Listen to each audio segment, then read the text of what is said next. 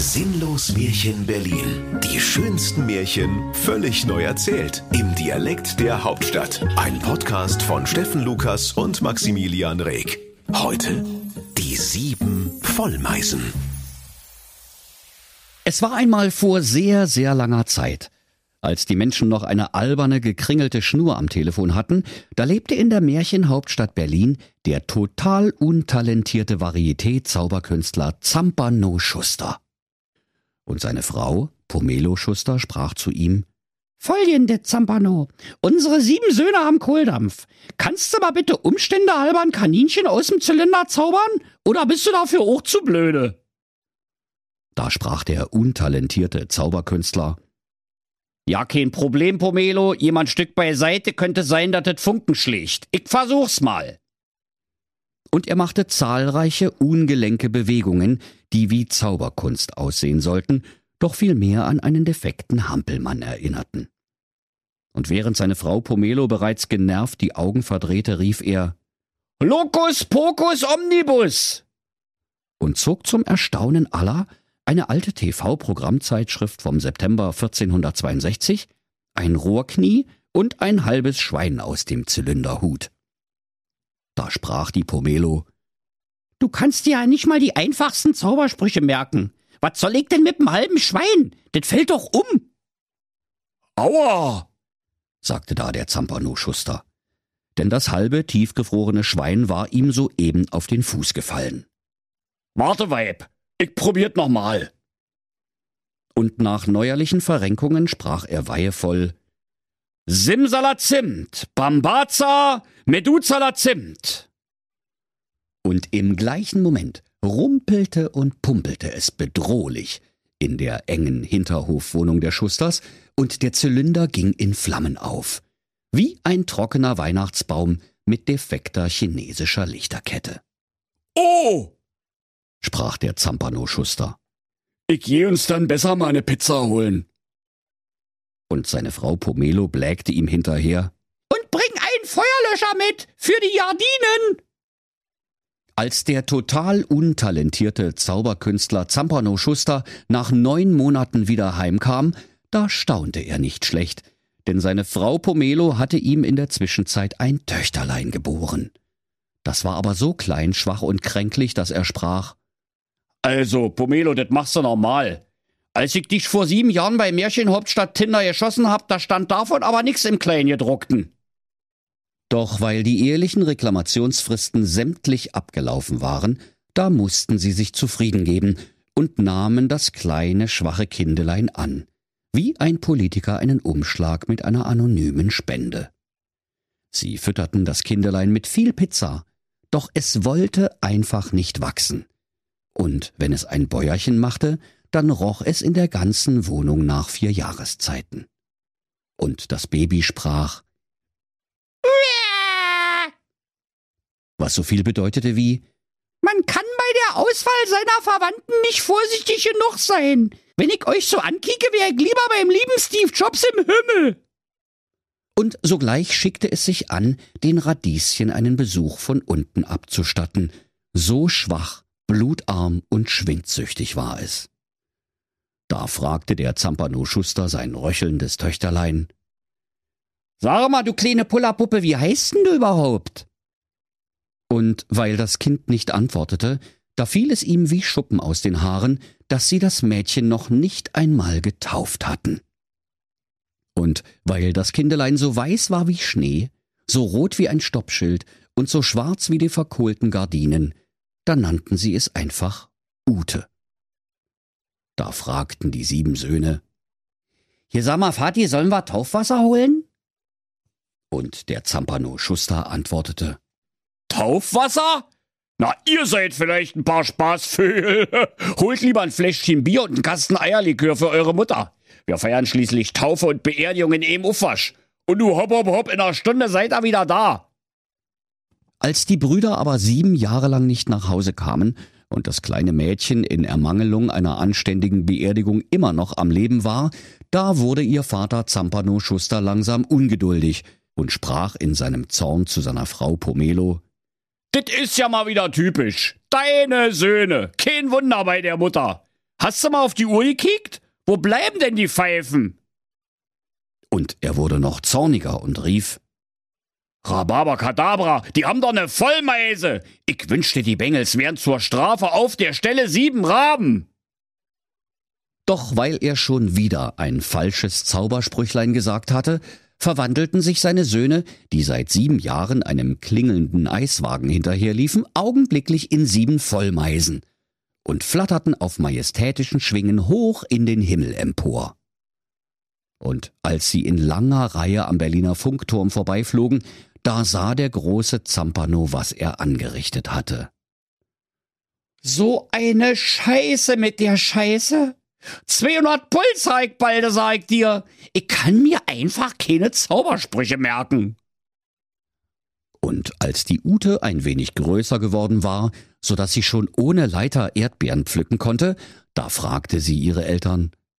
Sagt mal, ihr Spacken, alle in meiner Klasse haben sieben Brüder, nur ich nicht. Da stimmt doch was nicht. Wer hat denn da wieder geschlampt? Da hat doch wieder einer seinen Job nicht gemacht. Da musste der große Zampano-Schuster dem Kinde beichten, dass er die Brüder aus Versehen in sieben Vollmeisen verwandelt hatte, weil er sich einfach keine Zaubersprüche merken konnte. Einmal mit Profis arbeiten, rief da die kleine Ute und machte sich auf in die große, weite Berliner Märchenwelt, um ihre sieben verwunschenen Brüder zu suchen.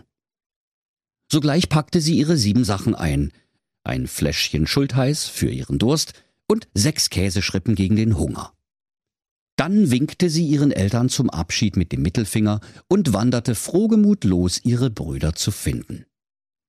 Als sie am Rande der Märchenweltscheibe ankam, da traf sie auf die liebe Sonne, und die Sonne sprach Ich bin der heißeste Scheiß in der Berliner Märchenhauptstadt. Und du, meine kleine Ute, du stehst da genau richtig. Ich will mit all meiner Oberhitze auf dich runterscheinen. Und wenn du da jetzt mal bitte Umstände halber eine Viertelstunde stehen bleibst, dann bist du al dente. Und ich kriege endlich mal wieder ein knuspriges Kindelein zum Abendbrot. Ich hol schon mal Ketchup. Doch weil die Ute zwar bescheuert, aber so bescheuert nun auch wieder nicht war, machte sie Lack an die Hacken, gab sich selbst die Sporen und rannte mit qualmenden Sneakers davon, so schnell sie ihre kurzen, krummen Beinchen tragen konnten. Sie lief, bis sie am anderen Ende der Märchenweltscheibe ankam, und hätte sie nicht rechtzeitig eine Gefahrenbremsung eingeleitet, so wäre sie über den Rand der Scheibe gefallen, wo sich die unendliche gähnende Leere und vakuumierte Ödnis Brandenburgs auftat. In diesem Moment hörte sie das Klirren und Rasseln des Flaschenzugs, mit dem der Mond bekanntlich jeden Abend von den Heinzelmännchen in den Nachthimmel gezogen wird. Die Heinzelmännlein ächzten und stöhnten bei dieser harten Arbeit so laut wie eine Omi mit zwei vollen Einkaufstüten, wenn der Aufzug defekt ist. Denn weil gerade Vollmond war, war der Mond heute besonders schwer. Grüß dich, Mond, du alte Feile, rief die Ute entzückt. Du kommst mir gerade richtig. Du hast doch von da oben Newton Überblick über die Märchenweltscheibe. Kannst du mir bitte mal sagen, wo meine sieben Brüder sind? Der Mond erwiderte, Ich rieche Menschenfleisch. Und die Ute sprach, Hä? Wie bitte? Ach, nicht aber mal was anderes, sagte der Mond. Kannst du mir mal bitte einen Gefallen tun, Ute? Ich hab hier hinten seit dem 20. Juli 1969 so ein scheiß amerikanisches Fähnchen stecken. Das juckt so dermaßen. Kannst du das bitte mal rausziehen? Natürlich, ja kein Problem. Zeige mal, wo denn? Ich helf dir gerne, sagte die Ute. Der böse Mond aber tat nur so freundlich. In Wirklichkeit war der Weltscheibentrabant so kalt und garstig wie ein barfüßiger Gang zur Außentoilette in Sibirien JWD. Und sein Leibgericht waren Mädchen namens Ute. Als die Kleine sich gerade nach dem Fähnchen im Popser des Mondes reckte, da riss er sein riesiges Mondmaul auf, um das Kind zu verschlingen. Und der Mond lachte. Ha, ha, ha! Ich weiß eigentlich selber nicht, was es da zu lachen gibt, aber wir Schurken müssen das so machen, weil wir dann noch viel böser rüberkommen. Das ist eine alte Drehbuchregel aus Hollywood JWD. Und als er gerade seine gelben und mit Asteroideneinschlagkratern übersäten Zähne in das zarte Mädchen schlagen wollte, da holte die Ute die sechs Käseschrippen aus ihrem Dödelmausrucksack und warf sie dem menschenfressenden Vollmondungeheuer in sein großes Maul. Und die Ute rief, Hier, nimme dit, du Bestie, und geh mal wieder zum Zahnarzt. Der letzte Eintrag in deinem Bonusheft ist doch von Oktober 1628. Der Mond kaute genüsslich auf den sechs Käseschrippen herum und sprach, Scheiße, ist das lecker. Die schmecken zwar bestimmt noch besser, wenn man da ein kleines Mädchen drauf legt, aber fürs Erste bin ich satt. Und er rülpste so feucht wie eine Nilpferdkuh nach dem Genuss von zwei Hektolitern roter Fassbrause. Dann sprach er voll Dankbarkeit zur Ute. Mache, dass du fortkommst, bevor ich's mir noch anders überlehe. Und was deine sieben verwunschenen Brüder angeht, da gehst du mal zum Bahnhof Zoo und fragst die weisen Schultheißtrinker. Die sind so fröhlich, die sehen alles. Und dit auch noch doppelt. Ich will dir auf deinem Wege heimleuchten, auf dass du dich nicht verläufst, du Troller. Tschüssi, Vollmond. Du bist ja doch nicht so ein Arsch, wie alle sagen, sprach die Ute und machte sich im Mondschein hopsend auf den Weg zum Bahnhof Zoo. Dort wurde sie von den Schultheißtrinkern mit ihren bunten Haaren und roten Augen freudig begrüßt, und die Schultis riefen Hast du mal ein Märchentaler? Unser Schulti ist alle. Da gab das gute Mädchen ihr Fläschlein Schultheiß den durstigen Männern hin, und diese ließen das Fläschchen fröhlich kreisen.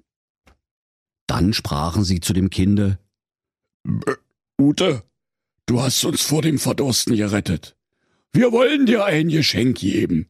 Kick mal, hier hast du ein Nothämmerlein. Das haben wir einer Tram geklaut. Was soll ich denn mit dem Mist? fragte die Ute verwundert. Die Schultis fuhren fort.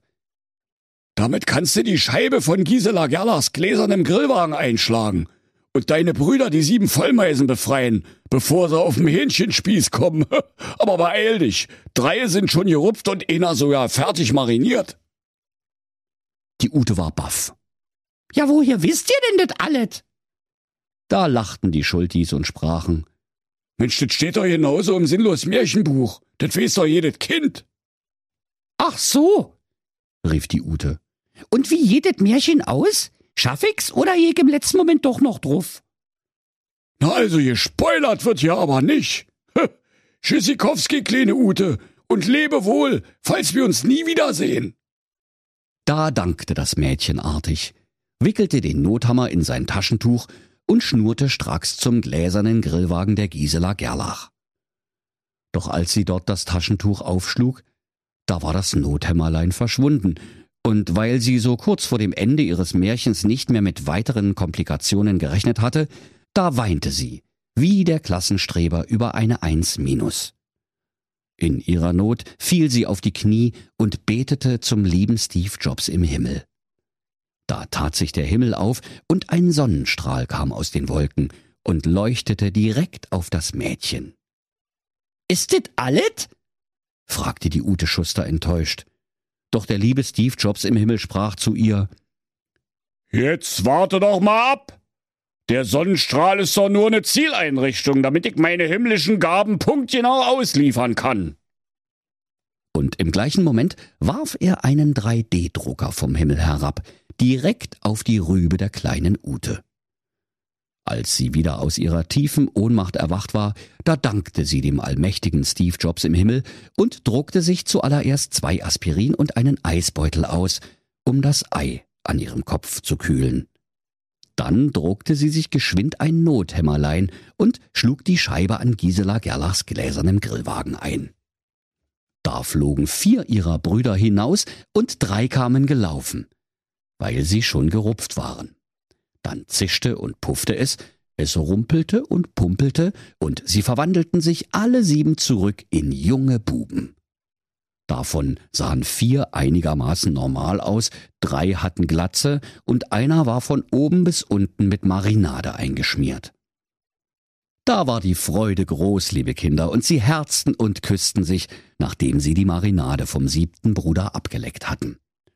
Und so lebten sie wieder glücklich und zufrieden mit ihren Eltern Zampano und Pomelo Schuster, bis der große, aber vergessliche Zauberer Zampano sie eines Tages versehentlich in die Kelly Family verwandelte. Und niemand hat jemals einen Zauberspruch gefunden, um uns alle von diesem Fluch zu erlösen. Und wenn sie nicht gestorben sind, dann lachen sie noch heute. Das war ein sinnlos Märchen. Der Podcast, in dem Steffen Lukas die schönsten Märchen völlig neu erzählt. Im Dialekt der Hauptstadt. Alle Folgen hören Sie in unserer App und überall, wo es Podcasts gibt. Sinnlos Märchen Berlin. Erzähler Steffen Lukas. Autoren Maximilian Reg und Steffen Lukas. Eine Produktion von Regiocast, deutsches Radiounternehmen.